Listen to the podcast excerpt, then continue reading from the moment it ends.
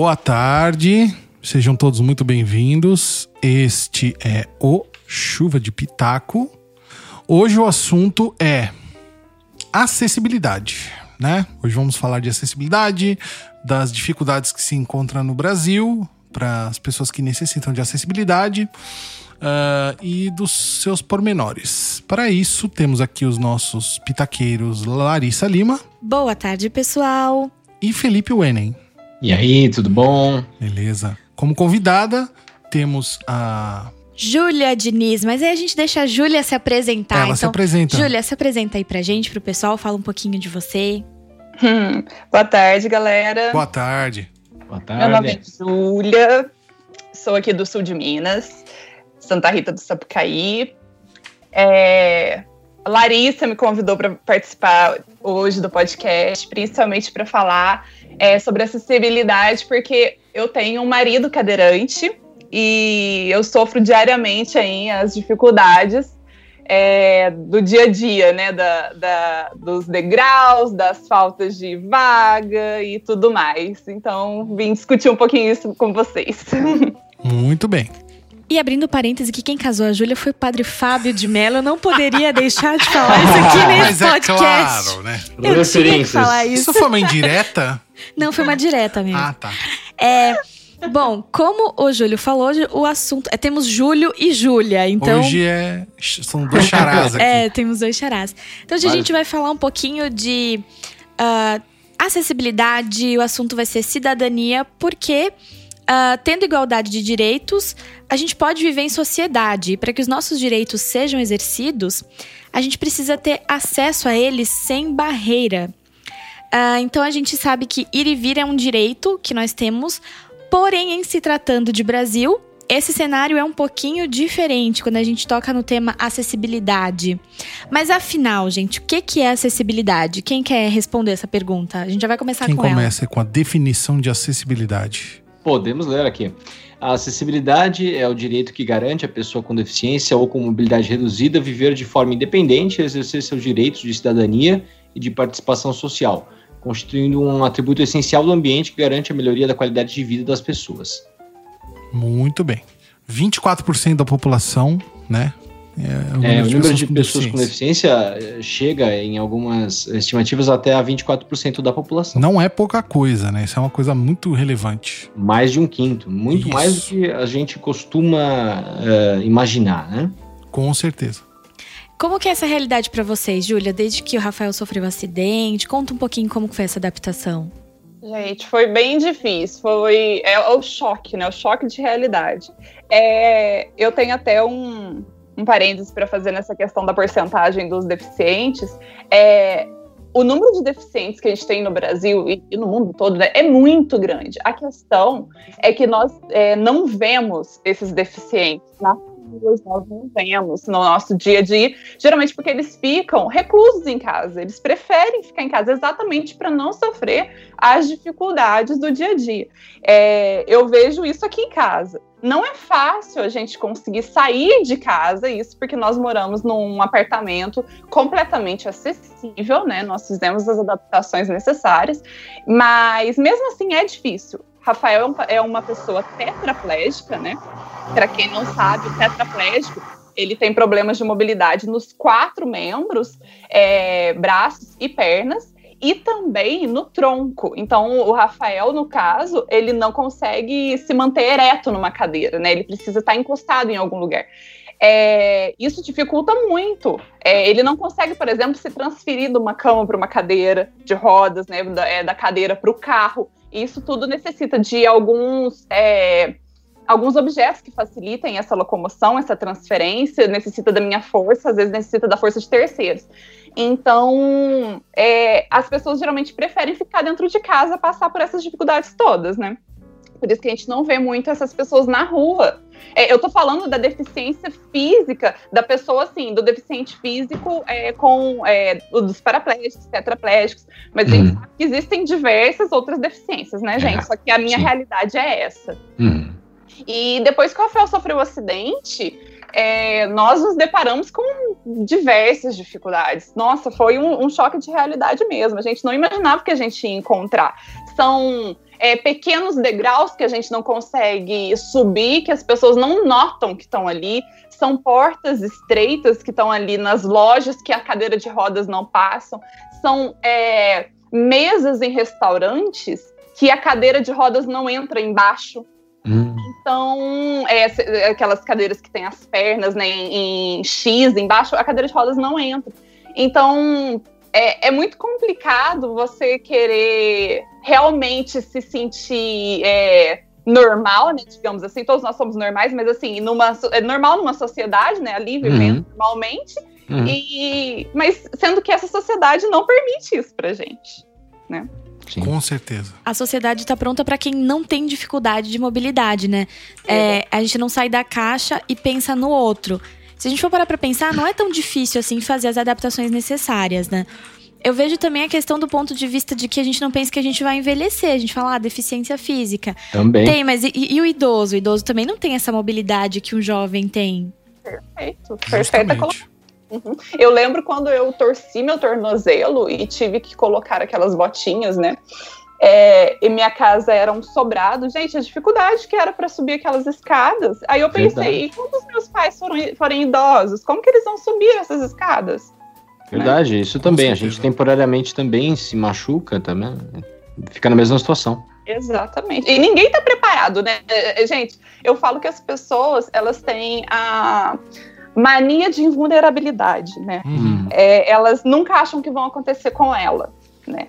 Isso aí é todo mundo, gente. Uhum. Todo mundo sabe, é, tem essa mania de invulnerabilidade. Quando que Rafael achou que ele iria ficar tetraplégico, né? Um menino de, na época, 33 anos, super saudável, ele pulou em uma piscina, é, piscina daquelas de borda de inflar, aquelas piscinas rasas, uhum. é, que ele já sabia a profundidade, né? Muita gente fala assim, ah, mas ele não sabia a profundidade? Sim, ele sabia a profundidade, ele estava vendo ali a, a, profundidade da piscina. Sim. Mas ele foi numa brincadeira dar ali uma barrigada, né? Correr, e a gente nem sabe, eu vi, eu assisti de frente.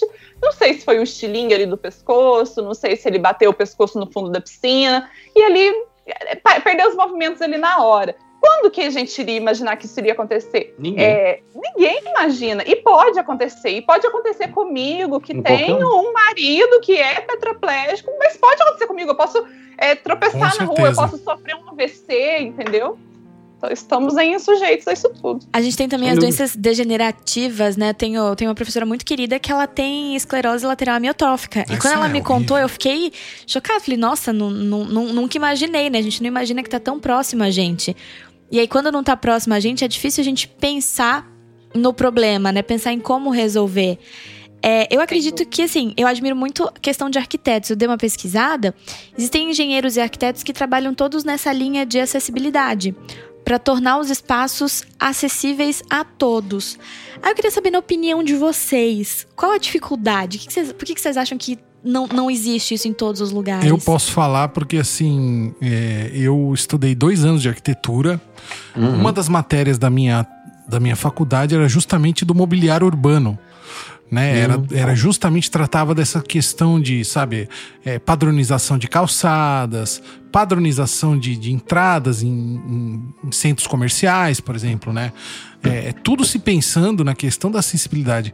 Então, assim, na teoria, tudo sempre foi muito bonito, sabe? Nossos professores mostravam ali aqueles projetos maravilhosos de desenhos de calçadas, todas padronizadas, todas bonitas.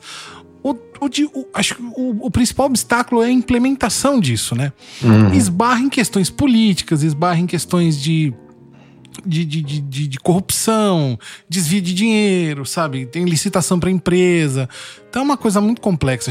Aqui, em, se tratando de Brasil, essas coisas só funcionam na teoria enquanto, sabe? Enquanto a gente não, não, não, arregaçar a manga mesmo e falar, não, a gente quer que isso aconteça, sabe? Uhum. Sem que seja cunho político, sem que seja cunho, sabe, de favorecimento de empresa, de empreiteira, de nada. É uma, é uma, é uma batalha muito dura. É, é, é, batendo nesse ponto que a gente vê que isso nunca vai acontecer, né? Que é Brasil. É, se for, é, é verdade. Se, for, se for ficar como tá, a gente sabe que nunca vai acontecer. Exatamente. Acham... É, e é uma coisa. Desculpa, Lari. Não, pode falar, Júlia. É, e é, em 2015 nós viajamos para os Estados Unidos e na época Rafael não tinha sofrido o acidente. E então eu não tinha contato com, com nenhum deficiente físico uhum. é, nessa característica. E mesmo é, sem ter é, essa proximidade com a deficiência física, eu notava é, lá nos Estados Unidos que é tudo acessível. Sim, eu notava sim. o quanto era é, fácil, o quanto era bacana a mobilidade ali, o quanto era fácil até para a pessoa que tinha a mobilidade é, bacana ali, sem problema sim. nenhum. E isso, como isso chama atenção, como isso facilita, como isso facilita para a mãe que está com um carrinho de bebê. Com sabe? certeza. Como isso facilita para uma pessoa que é obesa. Sim. Como isso facilita para uma pessoa que tem nanismo. Como, entendeu? É, é, e facilita para as pessoas no geral. Não precisa de muito, sabe, gente? Não precisa, não precisa você ter a dificuldade para você ver que aquilo ali faz bem, para você uhum. ver que uhum. aquilo ali ajuda. E aí, hoje em dia, que a gente necessita, a gente vê que é muito pior Primordial. do que a gente imaginava é. aqui. Hum. Exatamente. Nos Estados Unidos, por exemplo, você citou, lá a coisa já é assim, sabe? É, é, é já é instintivo, assim, é, é, tá previsto no plano diretor das cidades lá, ah, quando há modernização, quando há ampliação, é, já é previsto. Tá, ó, as calçadas têm que ser construídas dessa forma, os acessos têm que ser construídos dessa forma. Não tem conversa. Se for diferente, a prefeitura da cidade em questão lá não aprova a construção. Então uhum. todo mundo tem que se adaptar, né? É, tem cidades, por exemplo, Curitiba, até Londres, as calçadas super largas, tudo padrão. Tem lugar aqui que você vai no São Brasil. São cidades que... planejadas, né? Eu que não tenho mobilidade Sim. reduzida, mas sou a rainha do, do tropeço, andando na rua assim, você tá andando uma calçada de uma altura, a outra calçada tem dois metros, você tropeça e se arrebenta. Imagina para quem tem mobilidade reduzida. E a gente não tá falando só de calçada, tá falando de uh, coisas em braille, de pessoas hum. em lugares que atendam Sim. você em libras, por exemplo. São raríssimas as pessoas. Eu, como doula, conheço pouquíssimas doulas que, que falam libra tem linguagem de sinais. Que é algo importante dentro dos hospitais, né, Júlia, que também é enfermeira, sabe? Sem dúvida. Uhum. Eu acho que devia ser matéria obrigatória do curso de enfermagem em Libras, no entanto, para mim foi optativa. Sem dúvida. Eu, eu trabalhei em pronto-socorro aqui em Santa Rita do Sapucaí. Foi até um período bem curto que eu trabalhei, porque quando eu vim para cá, eu trabalhei durante três meses e aí o Rafael sofreu o um acidente. E quando ele sofreu o um acidente, eu decidi parar com, com o trabalho né, de carteira assinada e tudo mais e ficar por conta dele. É, porque aí ele necessitava mais dos meus cuidados, né? E numa dessas, desses meus atendimentos, eu atendi uma pessoa é, surda e muda.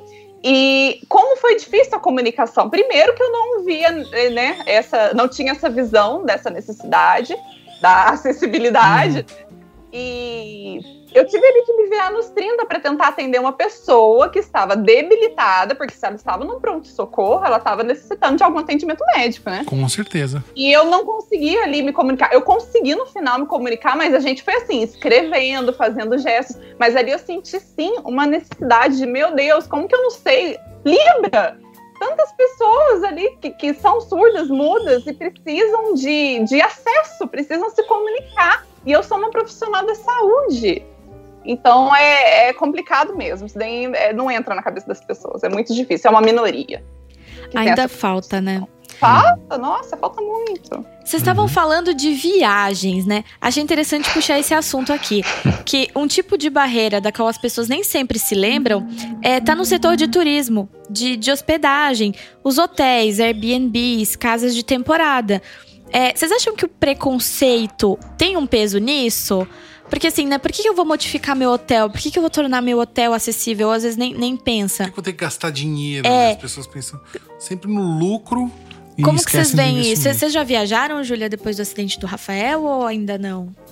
Já. Tô até tentando lembrar se a gente já viajou. Acho que sim. Mas, é, não, já, já viajamos sim.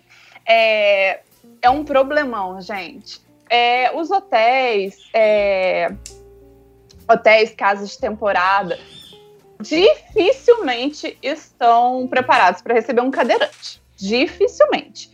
É, hotéis geralmente tem, né? Assim, ah, existe um quarto é acessível. Eles colocam assim nos sites, né?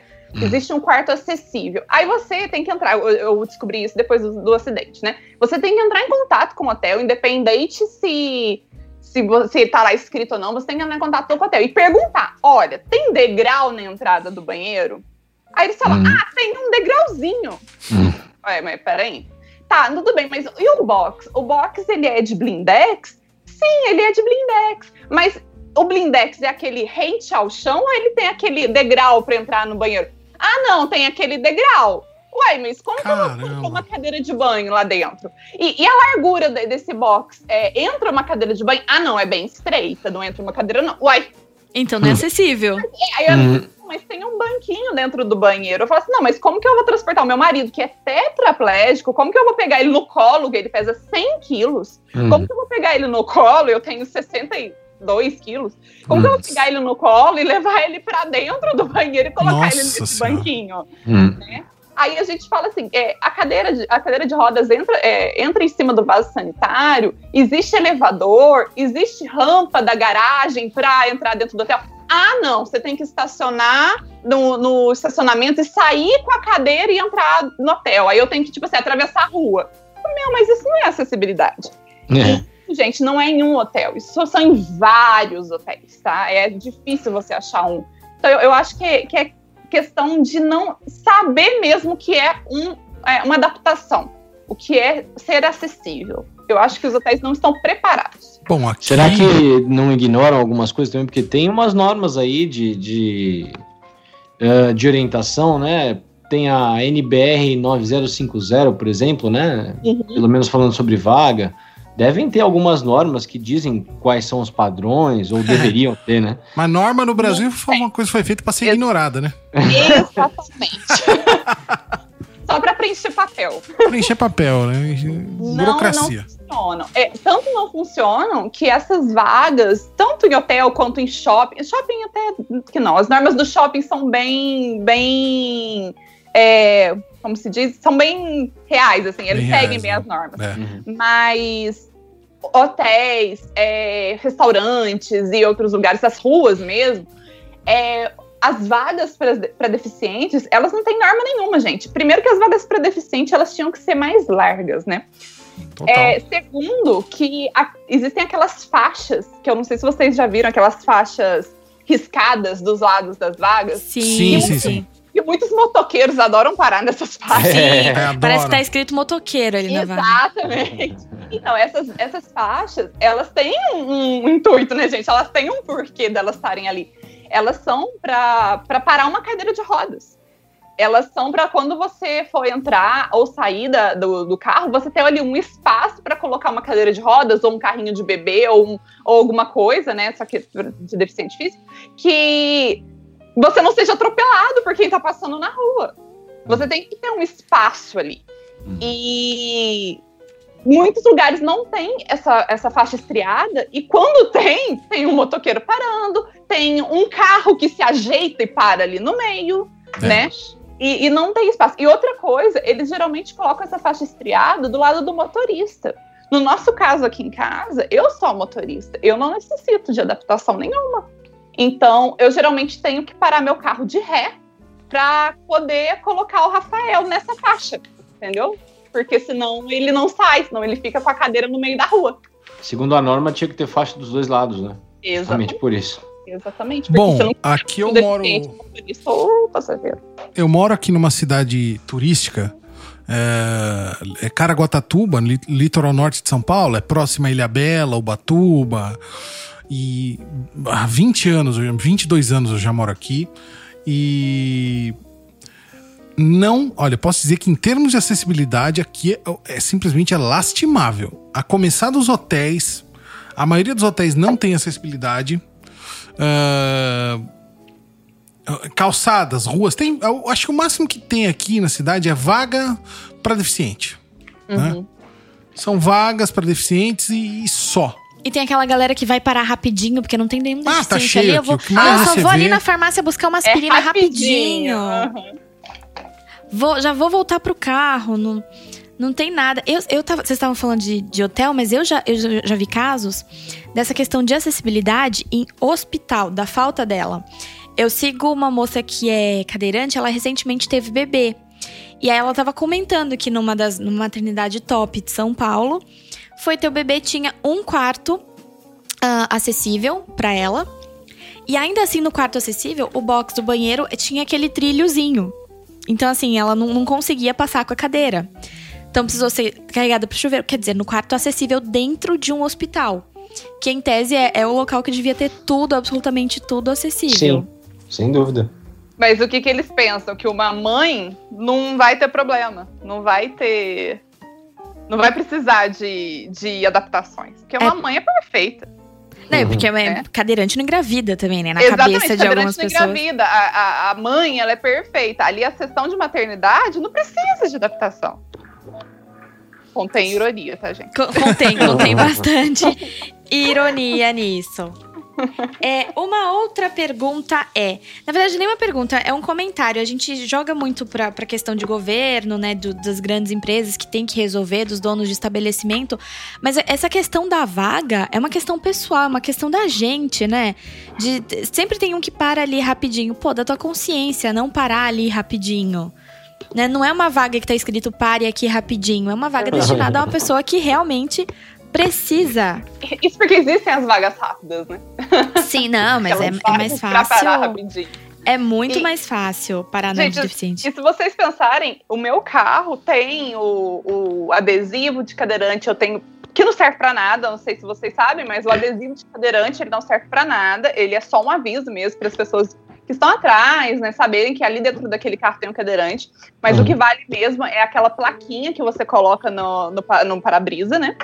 Hum, que tem uma plaquinha que você coloca e tira, ela é retirada até. é, cada, cada cadeirante retira no próprio município. Aliás, cada cadeirante, cada deficiente físico retira em cada município.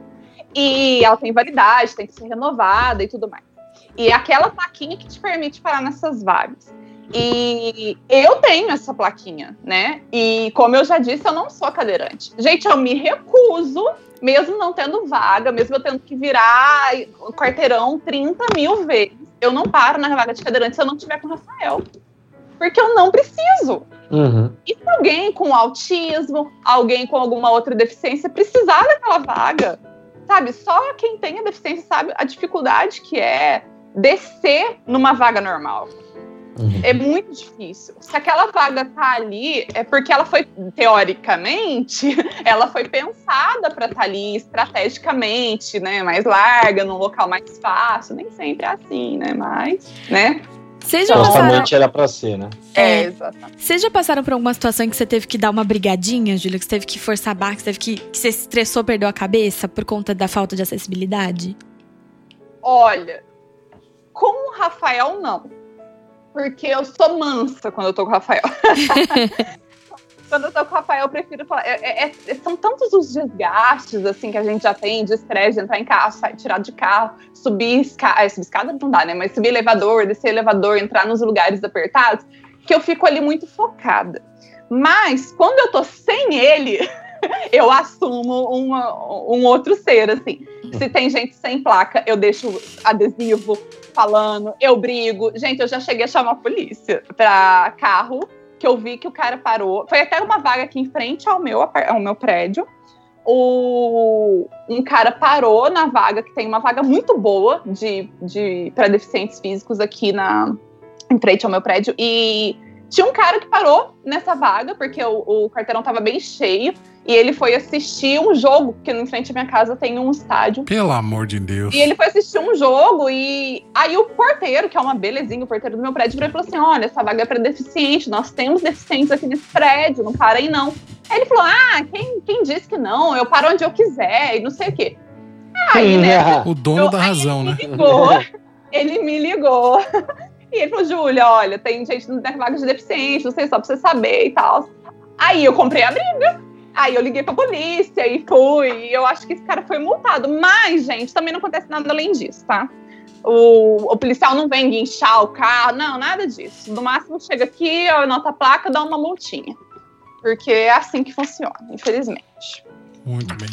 Então, assim, briga, briga, briga mesmo, eu nunca entrei, mas eu sempre eu, eu te dou uma xingada, sabe? Porque não adianta, não adianta, não vai mudar nada. Como é que é essa coisa do. Uma dúvida que eu tenho aqui é. Por exemplo, eu tô em processo de, de me mudar, essas coisas assim. E me vem na cabeça essa dúvida.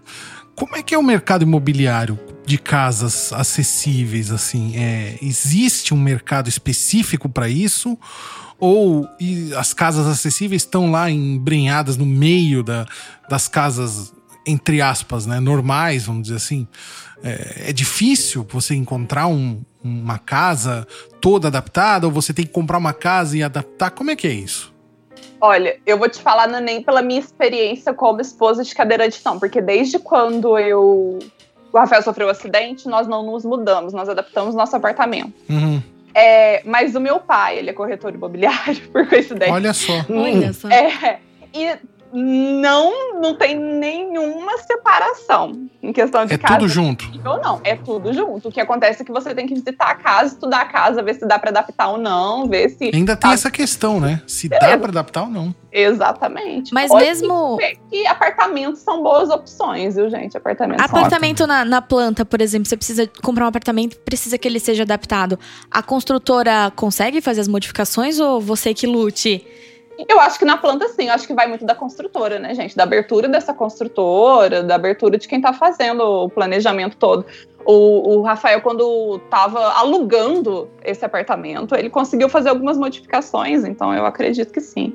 Mas na época ele não era cadeirante, né? Mas aqui, por exemplo, nesse apartamento que nós moramos, um apartamento de mais ou menos 100 metros quadrados, ele. A única adaptação que a gente teve que fazer foi tirar os bo o box de blindex né? Que a gente tirou e deixou bem, bem lisinho. E a gente teve que mudar os móveis de lugar. É, agora, no, no banheiro, nós temos uma suíte. No banheiro da suíte, por exemplo, ele não entra. A porta não Caramba. tem largura para ele entrar. Então a gente fala assim que é o meu banheiro, o banheiro dele. Porque ele só entra no banheiro social e eu, e eu, entro, eu uso o banheiro de suíte. Que é muito estreita. Geralmente portas de suíte são estreitas. E não é estreitas. é possível fazer nenhuma, nenhuma adaptação.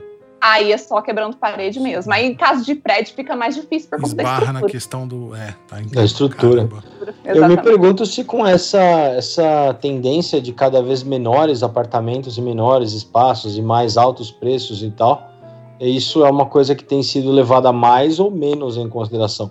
O meu prédio, que é um prédio construído há pouco tempo, nossa, deve, deve ser ruim. Eu, eu nunca parei para analisar ele do ponto de vista da acessibilidade, mas as portas são bem estreitas. Eu acho que menos, viu? Eu acho que, é, eu, é, eu acho que menos. Eu acho que é, eles pensam cada vez menos nas pessoas com deficiência, sabe? Cada vez menos. É isso que, assim, gente, eu penso, principalmente, voltando a falar isso, eu penso principalmente nas pessoas com deficiência física é, motora, né? Uhum. né? De, tem problemas de locomoção. Mas tem as pessoas que necessitam de outras, é, de outras necessidades, né? Precisam de outras adaptações, sim, né? Sim. Visuais, então, eu entendo que é difícil pensar em tudo. Eu entendo sim que é difícil. Mas nós, nós deficientes, não somos um número pequeno, sabe? Nós existimos. Exatamente. Aqui, é. né? Deixar assim um, um, uma porta um pouco mais larga, né? Já que tá colocando porta larga no apartamento inteiro, por que não colocar no suíte também? Né? Uhum. É, deixar pouco preparado para adaptar mais facilmente, né? Sim, volta a trazer o número, é 24% da população, não é pouca coisa. Exato. Tem uma coisa que já devia ter sido há muito tempo discutida, né, pensada e normatizada, assim, tipo, ó, vamos reformar, é, expandir a cidade, pô, já sabe, adapta tudo, né? É que eu acho que a gente tem pouquíssimos representantes com muito deficiência. Poucos, eu sei que tem poucos. a Mara Gabrilli, que tá, tá sempre aí é, né, nessa luta de frente por acessibilidade e tudo mais, uhum. que ela é tetraplégica também. Sim. Mas assim, é, é, é mais ou menos o que a Júlia falou. É quando você tá dentro da situação, você percebe o quanto é necessária a adaptação. Com certeza. Uhum. E aí, e aí, entrando na, na, na, turminha da terceira idade, nos idosos, eles já não têm mais essa força para brigar com a gente, Exatamente. né? Exatamente. Então fica bem, bem complicado. E se você for pensando, as necessidades se tornam as mesmas, né? Lógico. Sim. É, muito similares. Exatamente. É, é, lógico que tem pessoas que envelhecem de uma maneira menos agressiva, é, com ah, mas é minoria. problemas. Exato, mas é uma minoria, ainda mais hoje em dia, né? Então, tem pessoas assim que vão envelhecendo bem, né? Que a gente fala. Mas tem pessoas que não, tem pessoas que necessitam da cadeira de uso de rodas, tem, é, da, da, tem pessoas que necessitam do, de ajuda de cuidadores. Então, Sim. é a realidade é a mesma. É que as pessoas elas têm vivendo cada estão vivendo cada vez mais, né? Hoje em dia é mais mais comum chegar aos 90, chegar Exato. aos 100. E aí não é bem uma questão de envelhecer bem, aí já é uma questão mesmo de, de cuidado médico, fisiológico, né? fisiológico, né? É, é minoritário o grupo de pessoas que chega nessa idade sem nenhum tipo de problema de locomoção. É muito Sim. difícil. A expectativa de vida está tá, tá aumentando, né? E a qualidade Sim. diminuindo, e a né? Qualidade Se a gente diminuindo, for, for parar para pensar por esse prisma. Júlia, as pessoas, a questão preconceito tam, também é algo que pesa na acessibilidade? Porque assim, eu, eu, tento me pôr no lugar. Eu fico pensando, se eu fosse uma pessoa com deficiência, sabendo que eu vou para um lugar onde vão falar comigo com voz de criancinha, você tá bem? eu provavelmente não iria. E eu já ouvi dizer que isso acontece muito, que as pessoas falam com voz de criancinha, é, não, não olham diretamente na pessoa, falam, é, falam com o cuidador e não com a pessoa. Aí eu já vi, já, eu li uma vez que uma coisa que os cadeirantes detestam, que se apoie na cadeira dele como se fosse um suporte. Aí tem gente que chega e encosta e fica lá. Conta pra gente, como que é isso? Tem isso mesmo? Ainda tem ou, ou eu tô viajando na maionese? tem, tem muito, gente, muito. E tem por pessoas assim próximas, sabe? Que nem notam que fazem isso. É, eu falo assim, que Rafael é uma pessoa muito. Ai, tem um pensamento assim muito bom, sabe, gente? Ele é uma pessoa assim, tranquilaça. Ele, ele é muito de boa. então ele não, não liga muito para isso. Mas acontece. É, já chegou várias vezes da gente ir assim em restaurante, por exemplo, e a pessoa vira para mim e fala assim: o que, que ele quer? O que, que ele quer? Pergunta pra ele. Como se ele fosse. É, porra. Gente do assim, céu. Pergunta pra ele. Aí tem vez dele, dele, das pessoas perguntarem o que, que ele quer, aí eu fico mundo e Rafael já fala, entendeu? Aí a pessoa direciona para ele. Então a gente tem essas estratégias. Com... Depende do nosso cansaço, sabe, gente? Depende do que a gente tá de humor no dia. É, é né? Porque ah, tem dia que a gente também fala, ah, eu tô cansada, aí eu respondo por ele e pronto, acabou. Aquela coisa, né? A primeira vez que o cara faz isso o dia, aí daqui a pouco o outro faz a segunda, daqui a pouco faz a terceira, lá pela quinta. Tem Exato. vezes que dá vontade de responder, não, eu não quero nada, não, só vim aqui olhar a paisagem. Exatamente, gente. Então é, é, acontece muito. E não, e o pior, tem uma que é o pior, gente. Isso daí não aconteceu uma vez, não. Acho que aconteceu duas ou três vezes. A pessoa virar pra, pra gente, não, virar pra gente, não, virar pra mim e falar assim. Do lado do Rafael, tá? O Rafael olhando pra mim, hum. Rafael escuta bem, normal. Pra quem não sabe, gente, já deixa aqui muito claro que a pessoa que, sof é, que sofreu alguma lesão medular, a parte neurológica dela, né, mental, ela tá 100%, tá? Não As aconteceu. faculdades mentais estão em ordem. Em ordem, 100%. então, a pessoa tá assim do meu lado, né? O Rafael tava do meu lado, a pessoa vira pra mim e fala assim: E Rafael, tá bem? Aconteceu alguma coisa assim com ele e aponta a cabeça. Ah, meu Deus! Mentalmente do céu, ele tá bem? Nossa. Eita. Aí eu olho assim e falo, tá, pergunta pra ele, conversa aí com ele, você vai ver. Mas assim, sem explicação, porque eu entendo as pessoas também, que elas não sabem, elas não entendem. Mas eu sempre coloco ela para falar com o Rafael, entendeu? Fala com ele, entendo sempre. Lógico. Entendeu? Veja agora que tá completamente normal, né? Exatamente. Então eu, é, a gente tenta direcionar. Então isso acontece muito, das pessoas assim chegarem e abraçar Rafael. Isso daí é, é gostoso, tudo. Rafael gosta muito de abraço, mas chegar assim, abraçar Rafael e esquecer de desabraçar sabe? Isso acontece. Eu chegar por hum. trás, abraçar Rafael. Nossa, tem muita gente que faz isso. Abraça Rafael esquece de desabraçar. Só que aí e fica ali apoiando nele, porque é gostoso de se apoiar na pessoa que tá ali mais abaixo hum. de você. Só que isso pesa nele, gente. Imagina. Não, provoca um espasmo, né? Que é um caso muito sério também da pessoa que tem lesão medular. E cansa, e ele sente dor nas costas, e a pessoa não desabraça. E como que você fala? Desabraça aí, meu. não tem como. Então, assim, acontecem essas, essas situações. Esse sabe? é o tipo de coisa que é difícil imaginar mesmo, né? Uhum. A gente só, só sabe vivendo mesmo, um dia após o outro aí.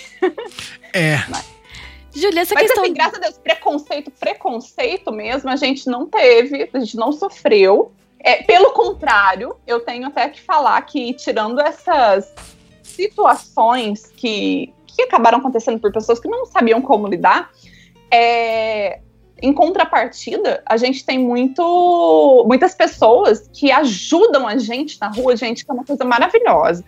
Teve uma vez que nós fomos no cinema e fomos eu, Rafael, e nós temos um cuidador que vem também me ajudar, porque o Rafael é bem pesado, então ele, é, eu tenho um cuidador que vem me ajudar todos os dias.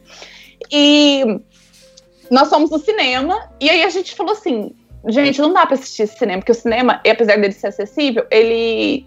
O cadeirante tem que ver a, o filme na primeira fila. Ah, Nossa. sei. Nossa. É. Não Por dá. acaso Acabou não é a rede, né? não é a rede Centerplex, não, né? Não, não. Ah. É, ai, nem sei qual que é. É de, é de Pouso Alegre, Hum. tá, o cinema. É, aí a gente tem que assistir na primeira. Porque, na verdade, você não assiste nem na primeira. Você assiste na frente da primeira, sabe? Porque a primeira tem um degrau. Aí É, a, ma- a coloca- maioria dos cinemas tem, né? a- É, eu perguntei tá porque o ali. cinema daqui é dessa rede Centerplex e eles são assim, só lá embaixo. Não, mas é a, a maioria. Em todos os cinemas que eu já fui, assim, era tudo lá embaixo. O Cinemark Cadeirante não é? tem direito de escolha. O cinema. Então, acha é, que o Cinemark entra por trás. Ou no meio. Ah, tá. O Cinemark é Ah, maravilhoso. tá.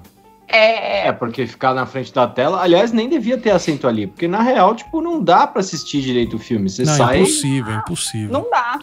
Aí a gente entrou e falou assim, gente, não dá pra gente assistir aqui. Rafael ia ficar com uma dor no pescoço gigante. E eu também, né? Minha vista ia pro Beleléu. Aí a gente falou assim, eu conversei com o cuidador do Rafael, falei assim, vamos subir ele. que nós somos arteiros. falei, vamos subir ele. Eram uns degraus assim, Rafael, ai, Vamos. Rafael topa tudo, ele é uma gracinha.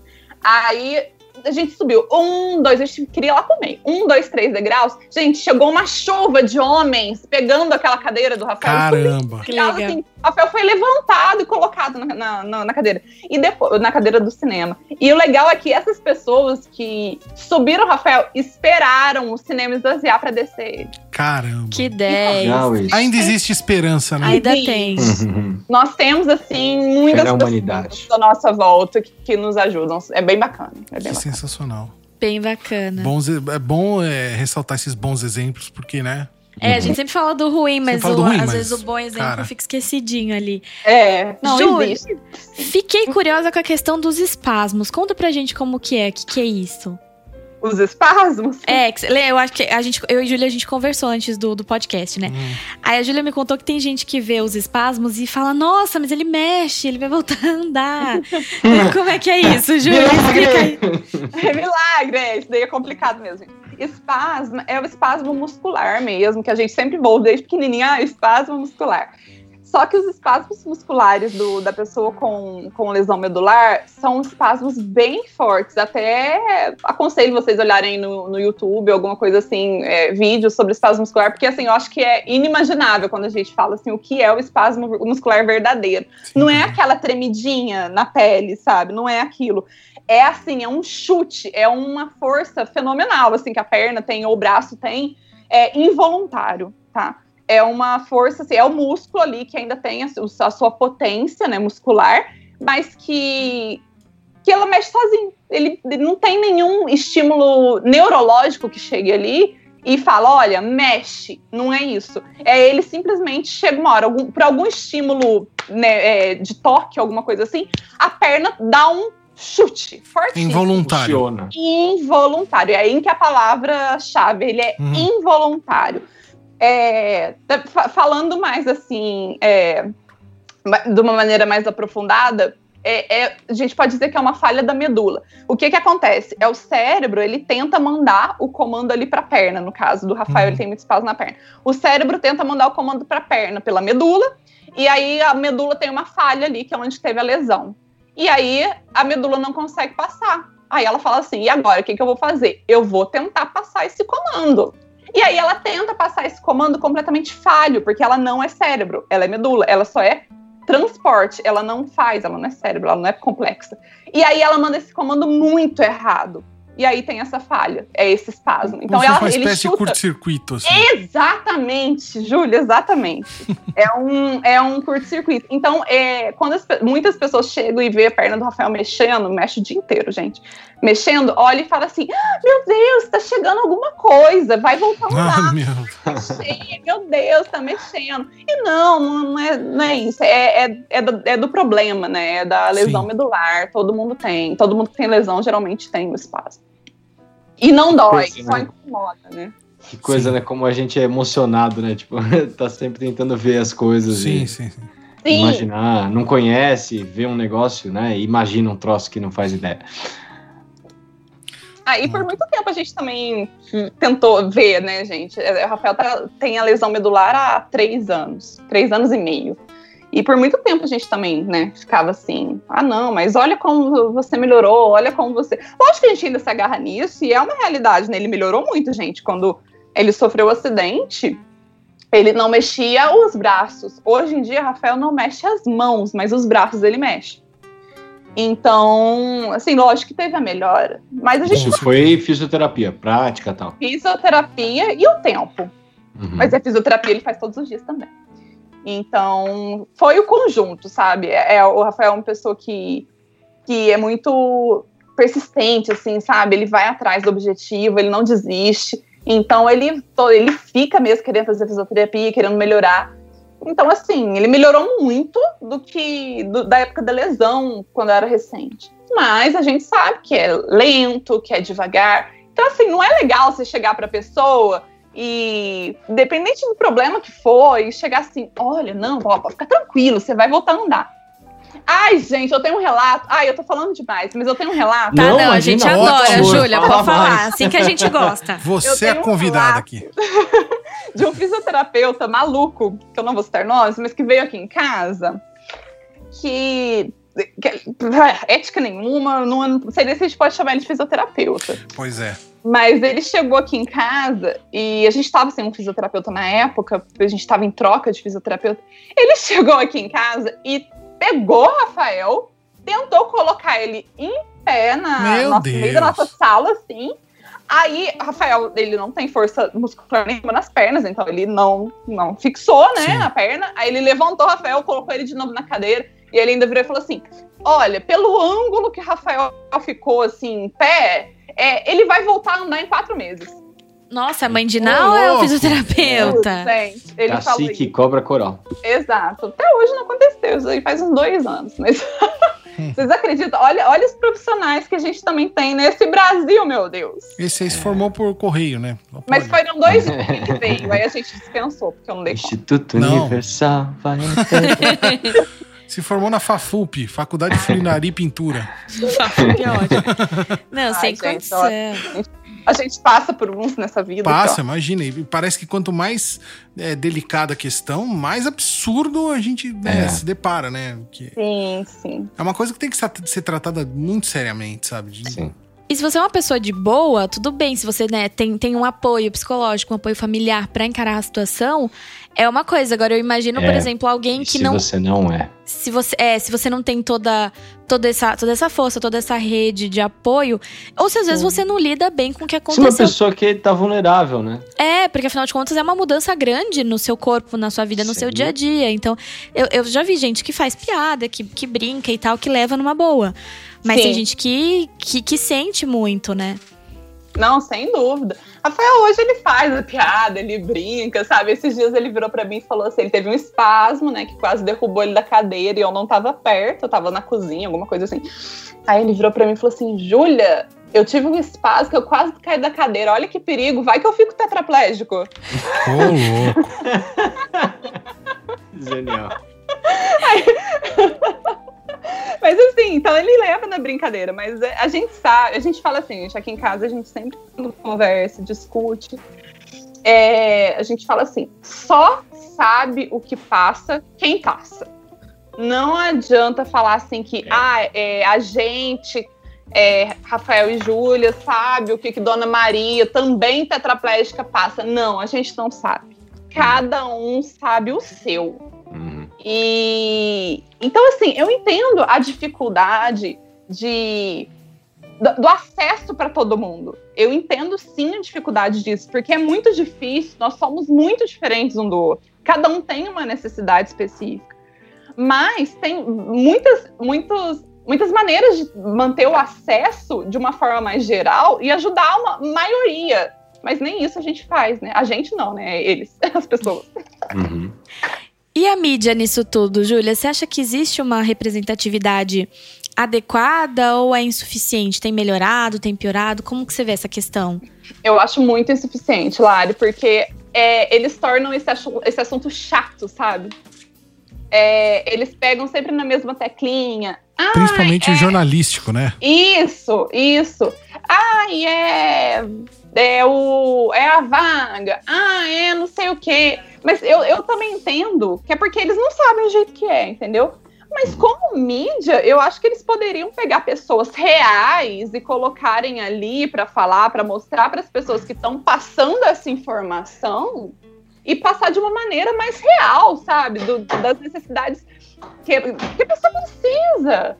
Não, não é assim, uhum. ah, olha, não tem vaga. Ah, olha, não, é, a pessoa ela precisa disso. Não, não é isso. Ela precisa de muito mais disso. Com certeza. Porque passar de uma maneira mais divertida, passar de uma maneira, né, mais comum, eles fazem um, uma coisa como se isso fosse uma coisa muito delicada, sabe? Ai, nossa, pessoas é, com deficiência é. a gente não pode falar, não pode tocar, não pode. Uma abordagem meio condescendente, né? Exato, não, a gente tem que. Gente, a gente tá aqui, a gente precisa que olhem por nós, entendeu? Então, fala, joga real, fala do jeito que tem que ser, mas de uma maneira legal para as pessoas se sentirem atraídas por isso.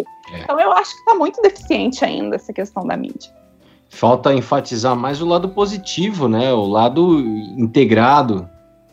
Sim, sim, e, parar de, de, de, focar só né, em, em é, no problema, no problema, no problema. Exato. Coloca essas pessoas para fazerem tra trabalhos normais, coisas normais, porque nós somos capazes, sabe? Hum. Mas não, nós somos coitadinhos na visão de todo mundo. E, e as é pessoas bem... olham, né, às vezes, como coitadinho, falam, ai, tadinho, o que, que aconteceu, hein? É. Né? Já pergunta é. assim baixinho. É, exatamente. E a mídia trata com coitadismo, né? mas também esquece de discutir o problema, discutir a questão é, de maneira prática, vamos dizer assim, né? Que é a questão da, do mobiliário urbano, é a questão uhum, da facilidade de acesso, né? sabe, a veículos PCD, a, sabe, é, né? Tá cada vez mais difícil, isso é óbvio que tá cada vez mais difícil, mas não adianta só também ficar passando a mão na cabeça e não, e não, não, não, não pedir que seja feito alguma coisa, né? Então não adianta. Exatamente. Trazer essa questão da representatividade é, pra, pra mídia, pras novelas. Eu acho que pra TV. Pra é. moda, né? Eu já, eu já vi empresas de moda inclusiva, que achei sensacionais, assim. É um assunto hum. que eu sempre me interessei, então eu dou uma lida. Eu acho que a moda tem que ser inclusiva, né? Eu já falar, ai, bolso incomoda, machuca. Né? Então, assim, eu acho que trazer isso, eu acho sensacional quando as empresas de brinquedo, tipo Barbie. Não, não nunca fui fã de Barbie, mas acho sensacional quando lançaram uma Barbie cadeirante. Por que não? Uhum, uma menina, uhum. uma criança que é cadeirante se vê num brinquedo que, olha, me representa. Né? Olha, tô, tô ali num brinquedo também. De fato. E são muitas as pessoas, né? De novo. Sim, são muitas. A gente não vê em novela, por exemplo, tá, tá passando agora o Laços de Família de novo que o, ator, o, filho do Tony Ramos é um ator que sofreu um acidente, não sei se vocês lembram. Lembro. E aí eu olhei e falei, nossa, olha que legal, falei, olha que sensacional que eles fizeram. Então, assim, Acho que falta mais isso, falta mais incluir, porque são pessoas que estão é ali. O legal dessa novela que foi é que eles realmente pegaram uma pessoa com deficiência, né? Eles pegaram uma pessoa que realmente sofreu um acidente. Eles não uhum. colocaram, tipo, na, não lembro que novela que foi que eles pegaram a Aline Moraes Sim. e colocaram ela de cadeirante. Não, eles pegaram realmente um cadeirante. Eu não sei nem se ele é cadeirante ou não. Acho que é, não é? Não, é... eu acho que ele tinha. Teve um AVC, daí ficou com ah, é. dificuldade é. de fala e de locomoção, uma coisa assim, mas, mas ele andava. Olha que legal, eles pegaram realmente a pessoa que tem o problema físico uhum. ali e colocaram, sabe? Não, não colocaram um ator. Então, além de tudo, incluíram a pessoa que era um ator antes, né? Ele já era um ator. É, mas continuaram colocando ele, deram oportunidade para ele. Tá certo que não deram depois mais, né? Acho que foi a última novela dele. Mas e é isso, é normalizar, sabe? É tor tornar a gente normal, a gente incluso. Sim. E, e casa, e namora, e tudo certo. São pessoas normais. Tem um tem algo diferente, né? Não anda, ou às vezes não tem uma perna, não, não enxerga.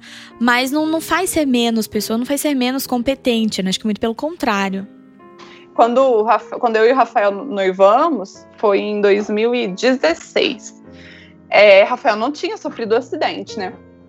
E nós íamos casar em novembro de 2017. E ele sofreu um acidente em março de 2017. Eu já estava tudo em andamento, já estava tudo sendo preparado para o nosso casamento. E quando ele sofreu um acidente, assim, com uma semana, isso eu falo até na reportagem, para quem não sabe, a gente saiu no Fantástico, falando do, um pouco do acidente do Rafael. É, e, e, eu falo isso até lá na reportagem, que muita gente virou para mim e falou assim: Júlia, mas você vai continuar com ele? Você vai casar com ele ainda mesmo nessa condição? Eu falei, gente, mas. Ai, Rafael, Rafael continua Rafael? O Rafael que eu amo, tá ali. Eu, eu não tô uhum. entendendo, eu não tô casando com o corpo, sabe? Eu tô casando com o Rafael, eu, na, na, alegria, na doença, na saúde, na tristeza. Na, na, aliás, confunde tudo, mas é isso aí. é tudo junto. É, é, é nessa, né, nisso tudo. Então não, não tem. Não tem que, ah, porque ele não anda, eu vou deixar de, de casar com ele, eu não vou mais namorar ele. Ah, porque ele não consegue pegar um copo na época, hoje em dia ele consegue, mas na época não. Porque ele não vai conseguir pegar um copo. Eu não posso ajudar, a gente não pode construir uma família. Tantas famílias em que casam, é, uhum. constituem uma família, envelhecem juntos, que às vezes até os dois são deficientes físicos, um é. Ai, gente, não é assim as coisas funcionam, né? Não é, não é descartável. O que, que vocês estão pensando, né? Exato, é amor, né? É. E é como quando a gente tem um filho também com necessidades especiais, imagino eu que seja a mesma coisa. Então, é, com certeza. Não, não, o ser humano não é descartável. O que é isso, né? É que falta falar abertamente sobre, né? Às vezes as pessoas têm medo até de fazer uma pergunta de, ai, mas e aí, como é que é e tal. Não acho que se você pergunta de um jeito, né, para tentar entender e para tentar ajudar, tudo bem, né? É, as pessoas ficam, ai, não vou perguntar porque, nossa, né, vai que se chateia e tal. Sim. Então acho que não, né? Muita, muita coisa é ignorância, o que a gente não sabe, a gente é ignorante naquele assunto, né? E, e é aí que, que as pessoas travam, né? Se fosse tratado mais abertamente, as pessoas até saber como perguntar iriam saber, né? Não iriam virar para mim e falar, ele tá bem? Uhum. ele pensa bem? Ele fala bem? Né? Não, eles iriam agir normalmente. É, quem convive com o Rafael hoje em dia sabe do jeito que é, sabe como lidar, sabe? Sabe tudo, sabe? Não se surpreende quando ele chuta o ar, né? Por, por conta dos espasmos. É, respeita quando ele está sentado, está em reunião de família, ele está cansado, porque o corpo dele se cansa mais fácil, lógico. Então ele, é, as pessoas que convivem respeitam que ele, que ele saia antes de todo mundo. Então, assim, é, o convívio traz o conhecimento, né? Então, por que não tornar isso normal para todo mundo? Por que não né, levar esse conhecimento para todo mundo? Na escola, né? Na comunicação. Exatamente. Nossa, exatamente. É, Hoje em dia eu tô vendo mais inclusão das crianças nas escolas, eu tô achando isso o um máximo. O que eu não vejo muito é são professores preparados para isso. Uhum. Mas eu vejo as crianças preparadas para isso, gente. As crianças elas lidam muito bem umas com as outras. Né? O problema são ali os professores, a escola mesmo, que não que não, antes não era acostumada com essa mudança, né, em ter uma criança com deficiência, né, em ter uma criança ali com uma necessidade especial, é, não sabe como lidar. Aliás, é nem que não sabe, mas tem uma dificuldade, né? Então. Antes as famílias que... escondiam, né? Sim. Então hoje eu vejo até as crianças ensinando muitos professores, viu? Eu, eu falo isso porque eu tenho colegas professores, né? Eu tenho amigos professores e tal. Então, assim, eu vejo muitos relatos de como é é, e eu vejo que tem melhorado, tem ficado mais incluso, pelo menos para as crianças. Mas mesmo assim, a, a, eu falo que o veneno são os adultos. Hum. Sempre são. Ah, eu queria fazer uma outra pergunta, é, que a gente não, não tinha previsto, mas é sobre o universo do trabalho. É, a gente tem leis né, que, que determinam é, determinadas cotas que têm que ser preenchidas por pessoas com deficiência, então isso tem, há uma expectativa de que isso né, talvez não seja o suficiente, mas que pelo menos vá é, é prover esse, essa inserção no mercado. Na sua opinião, isso, pelo que você tem visto, tem funcionado? Não tem? É, é suficiente? Não é? As pessoas estão sendo de fato integradas ou, ou isso tá muito a, a quem? Olha, eu não consigo te falar num geral, porque o que acontece? A minha maior referência é o Rafael, né? E o Rafael trabalha numa empresa super acessível. Uhum. Eles abraçaram o Rafael assim de uma maneira incrível. Só que o Rafael ele tem uma dificuldade muito grande, né? Não é uma, eu digo assim que não é uma paraplegia, né? O paraplégico ele ainda consegue mexer os braços com muita eficiência. Agora o Rafael ele é tetraplégico, então é ou mexer no computador e tudo mais, ele sente muita dificuldade. Ele tem um quadro de potensão muito grande, né? Ele, ele perde a pressão, a pressão dele cai muito facilmente quando ele está sentado. Então ele retornou ao trabalho, mas logo ele teve que se afastar porque ele não conseguiu. Então, a empresa que o Rafael trabalha foi assim, incrível, foi muito boa. O mercado do Rafael, né, que é essa parte de, de programação e tudo mais, eu vejo assim que eles são muito receptivos ao deficiente físico. Essa parte de computação e tudo mais. Mas eu acredito que não seja para todas as áreas. A minha área, por exemplo, eu não estaria trabalhando por, por falta de oportunidade mesmo, tenho certeza. Porque eu sou enfermeira e Hoje eu atendo é, a domicílio, mas como que eu atenderia a domicílio em casas não adaptadas, por exemplo, né? Uhum. uhum. Então, assim, eu acho que vai de profissão para profissão. Mas pro Rafael, hoje, até hoje, nós ainda não encontramos uma dificuldade, mas eu acredito que seja muito difícil sim. Eu tenho um amigo que uhum. é lesionado medular tetraplégico também há 12 anos.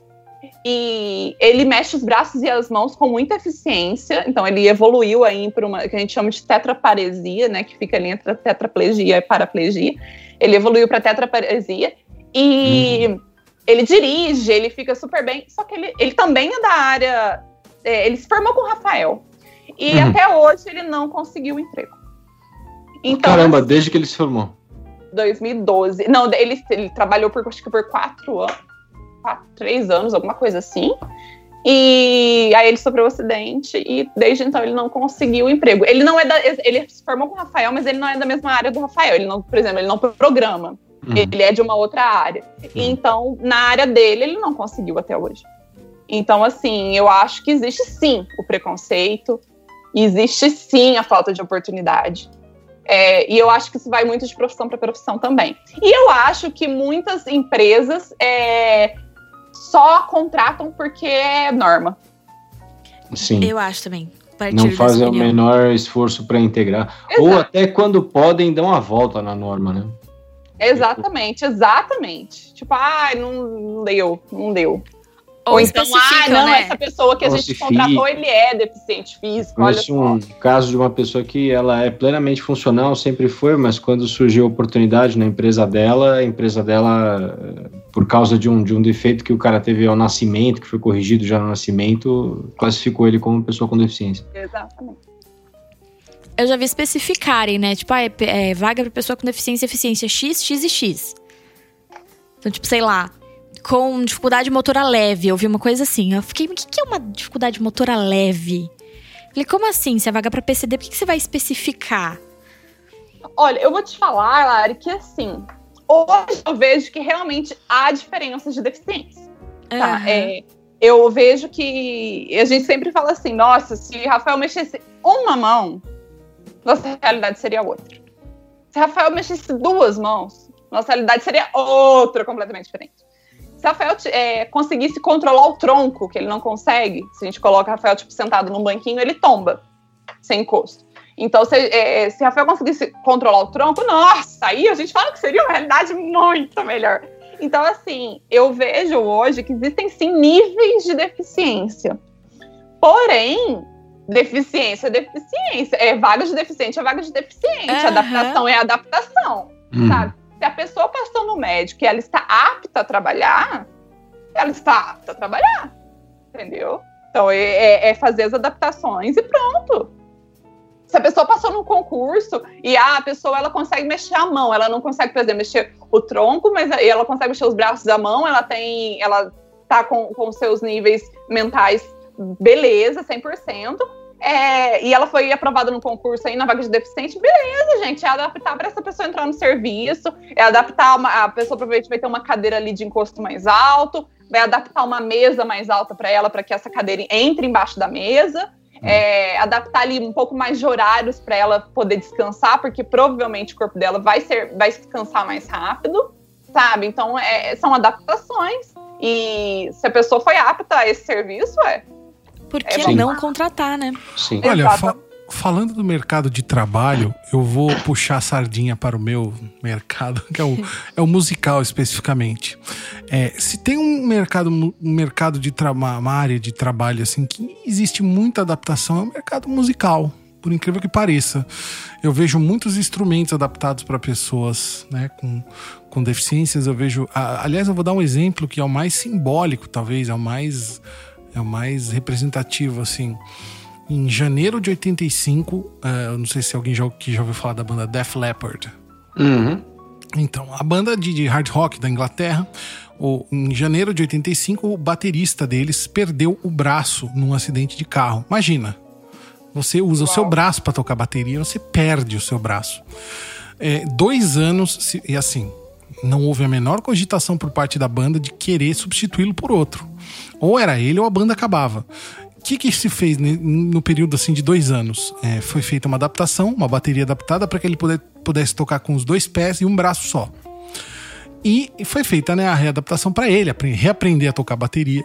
E ele está aí até hoje. Rick Allen é o nome dele. É, então é um, algo a se, a se, se, se né, falar também. Verdade, verdade. Hoje em dia a gente acho... tem. Desculpa. Fala. Não, perdão, pode falar. Depois Pode falar, pode falar. Não, é que eu ia falar que essa área da arte, é, as pessoas ela tem muita força de vontade. Também, bastante, bastante. Eu acho, acho que... que... essa área, né, eu acho que Demais. então criam-se adaptações assim, e junta a força de vontade da pessoa e é incrível. Sim, você vê muito, muitos artistas plásticos, às vezes paraplégicos ou Sim. tetraplégicos que pintam com a boca, né? Então eles colocam Sim. um pincel na boca e a cabeça ele faz às vezes da mão, né, cara? É uma coisa. Toca piano com o pé. Toca um piano com o pé, guitarra com o pé. Oh, Paralamas, o Herbert Sim. Viana, que é, né? No Brasil, o maior exemplo, a trabalhar né? depois. É, depois de uma lesão é. no cérebro, ele ficou lesão paraplégico. Medular, a do, a do Herbert. No, medular. medular. Ah, tá. A e... gente tem aqueles uh, atletas que usam blades para correr, que hoje em Sim. dia eles têm as competições próprias, eles correm em velocidades superiores. Né? É, e, e, engraçado é que eles correm em velocidades superiores às, do que os atletas Exatamente. normais, digamos, correm, porque a, a, fisiologia humana não é tão eficiente para corrida quanto as blades, né? Exatamente. Então são aspectos aí do transhumanismo, né? São superações uhum. do, do, ser humano.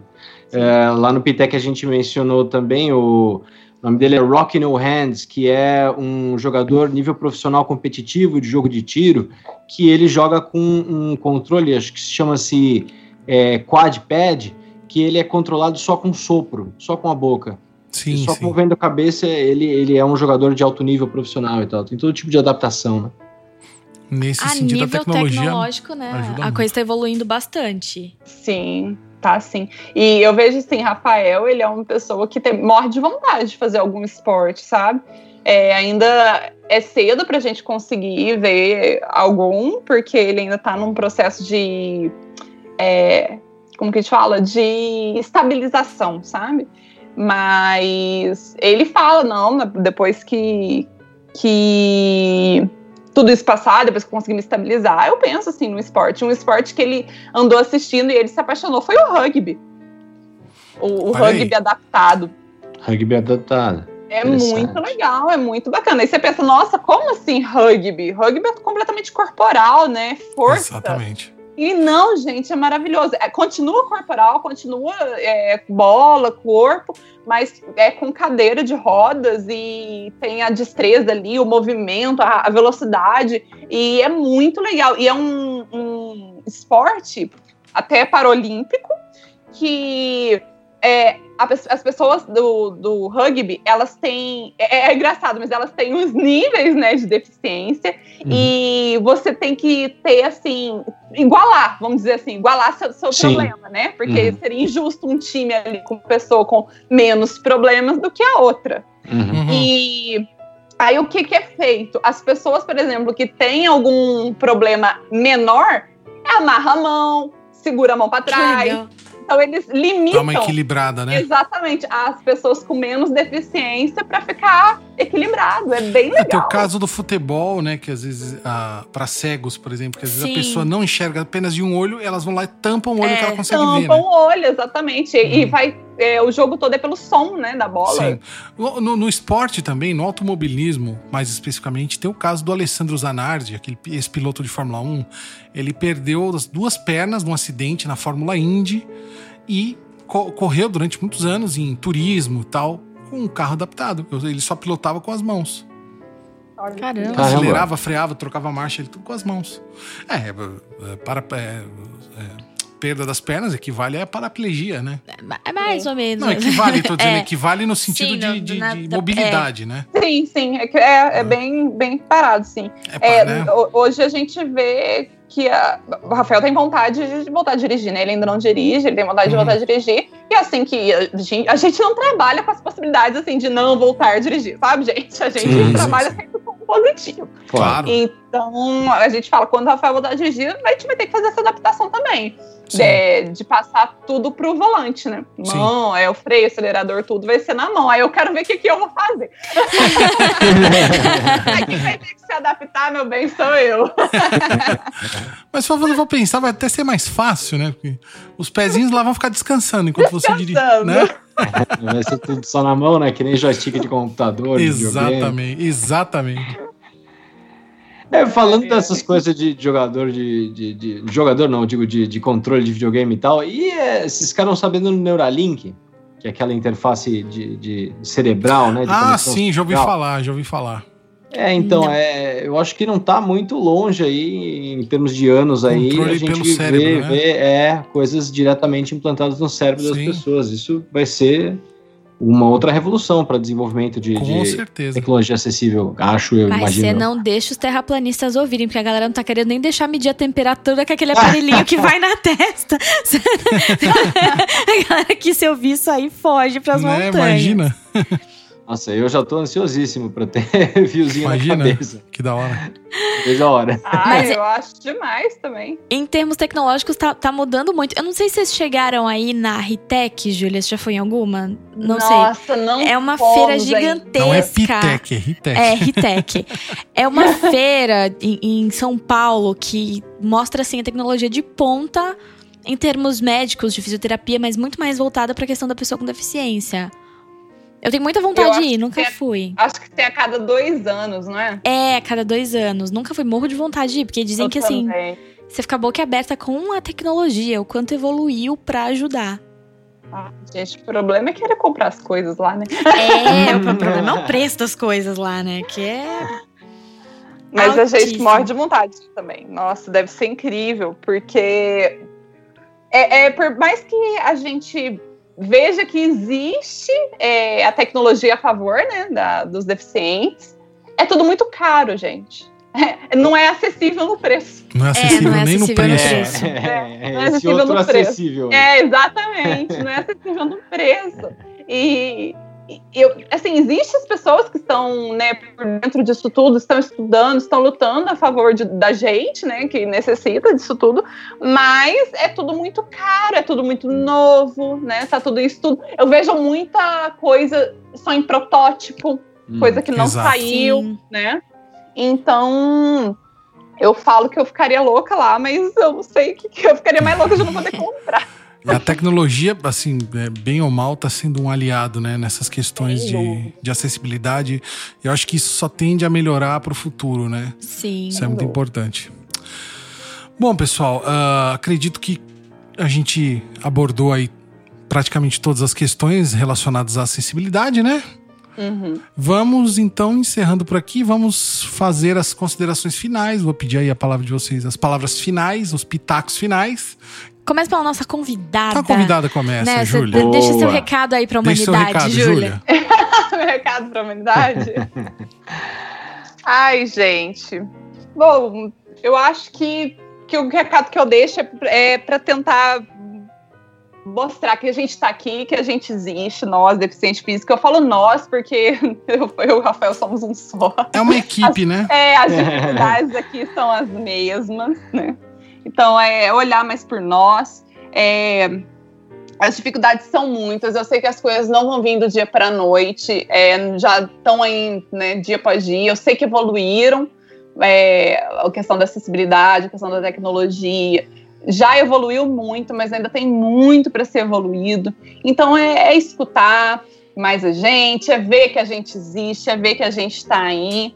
É, e uma coisa que eu peço muito é e isso não só na questão da, da deficiência física, mas em qualquer situação, vai na minha profissão, e acredito que na profissão de qualquer pessoa, é ter empatia, sabe? Uhum. É, é, é, a empatia, se colocar sempre no lugar do outro. É pensar, eu gostaria de ouvir isso, eu gostaria que fizessem isso, eu gostaria de é, que, a, que a pessoa agisse dessa forma comigo. Então, sempre se coloque no lugar antes de pensar, antes de falar que eu falo que o mundo seria bem melhor. Eu falo que a paz mundial tá na empatia. Então, na empatia real, né? É, na empatia verdadeira, na verdadeira. real empatia, né? Hum. Então, é, pensando aí na, nos deficientes físicos, é, falando da gente, né? Que é o que é a minha realidade, é o que eu sei. É Sim. sempre se colocar no lugar, imaginar como seria e não parem nas vagas de deficientes. Pelo amor por de favor, Deus. Não parem. Não parem na. Faz falta pra gente sim. É isso, isso é uma coisa que não deveria nem estar tá sendo dita, né? Mas, é. mas tem, né? Ser conhecida, ser ensinada sim. em casa e na escola, né? Exatamente. Ai, é isso, gente. Então vamos lá. Quem quer falar mais? Próximo. Bom, Pode ser eu? Minha Vai consideração lá. Tá final é: façam minhas as palavras da Júlia. Queria muito agradecer a participação da Júlia nessa tarde de domingo, né? Vir aqui bater esse papo com a gente. Queria muito agradecer pela sua participação, agradecer ao pessoal que está ouvindo. E a minha consideração é: vamos pensar no outro, né? Porque assim a gente fala na pessoa com deficiência, mas é o que eu falei aqui, a gente não pensa que a gente vai envelhecer, que as nossas pernas não, não vão ter a mesma agilidade, nossos olhos não vão ter a mesma acuidade visual, né? Então, assim, é para todo mundo. A acessibilidade é para todo mundo, porque todo mundo em algum momento vai precisar, seja com a cadeira de rodas, com a prótese, com carrinho de bebê, com, com a bengala, com óculos, com ajuda auditiva. Então, é, vamos tentar sair mais da nossa bolha, né? Pensar um pouquinho mais em quem tá precisando. E também, né, ficar de olho, incentivar, procurar é, lutar mais por acessibilidade de uma forma geral, ver de que forma a gente também pode contribuir para isso. Acho que é muito isso. Com certeza. Vai lá, Filipão. Eu super concordo com o que elas disseram, assino embaixo, é extremamente necessário a gente se criticar, a gente pensar nisso, a gente tentar passar isso para frente, a gente tentar cobrar isso, né, de autoridades, de instituições, Uh, e eu vou contribuir com uma historinha que eu não sei até que ponto é lenda urbana ou, ou, aconteceu realmente, mas que já devem Opa. ter, talvez muitos aí ouvido por aí no Facebook, eu encontrado esse textinho, é, que dizem que uma vez um estudante perguntou para a antropóloga uh, Margaret Mead qual é o primeiro, qual foi o primeiro sinal de civilização, né? É, esperando uma resposta do tipo, talvez um, um resquício de, de fogo ou uma edificação, alguma coisa do tipo. E, e ela respondeu que a existência de esqueletos humanos com o fêmur cicatrizado. Porque no, no, no, reino animal, a fratura de um osso longo, como o fêmur, em geral significa a morte do animal. Sim. Que ele não consegue caçar, ele não consegue se sustentar, ele não consegue sobreviver o tempo necessário que demora para um fêmur uh, colar, né? Para um fêmur voltar uhum. a, a, funcionar. E é um osso estrutural que te levanta, que te mantém de pé, que segura seu, seu peso. Você não consegue sobreviver sozinho. Uh, e para que esse animal, para que esse ser humano em desenvolvimento sobrevivesse, foi necessária uma cooperação das outras pessoas para que ele pudesse se curar. Então esse é o primeiro sinal de civilização e, e para entender o quão longe vai a história da acessibilidade. Sensacional. Boa, Felipe. Bom, eu não tenho nada a dizer, eu só tenho a agradecer e a assinar embaixo as palavras de vocês todos, agradecer a Júlia pelas palavras, pelo seu relato, né? Agradecer a nossa audiência aqui, os comentários no livecast, pessoal. Obrigado mesmo. Uh, esse foi mais um Chuva de Pitacos. Quero agradecer mais uma vez todo mundo que participou, que ouviu e convidá-los para as próximas edições. E agradecer mais uma vez. Bom resto de domingo a todos. Até a próxima e tchau. Boa semana para todo mundo. Obrigada, gente. Adorei. Tchau, tchau. Tchau, tchau. tchau. Obrigado.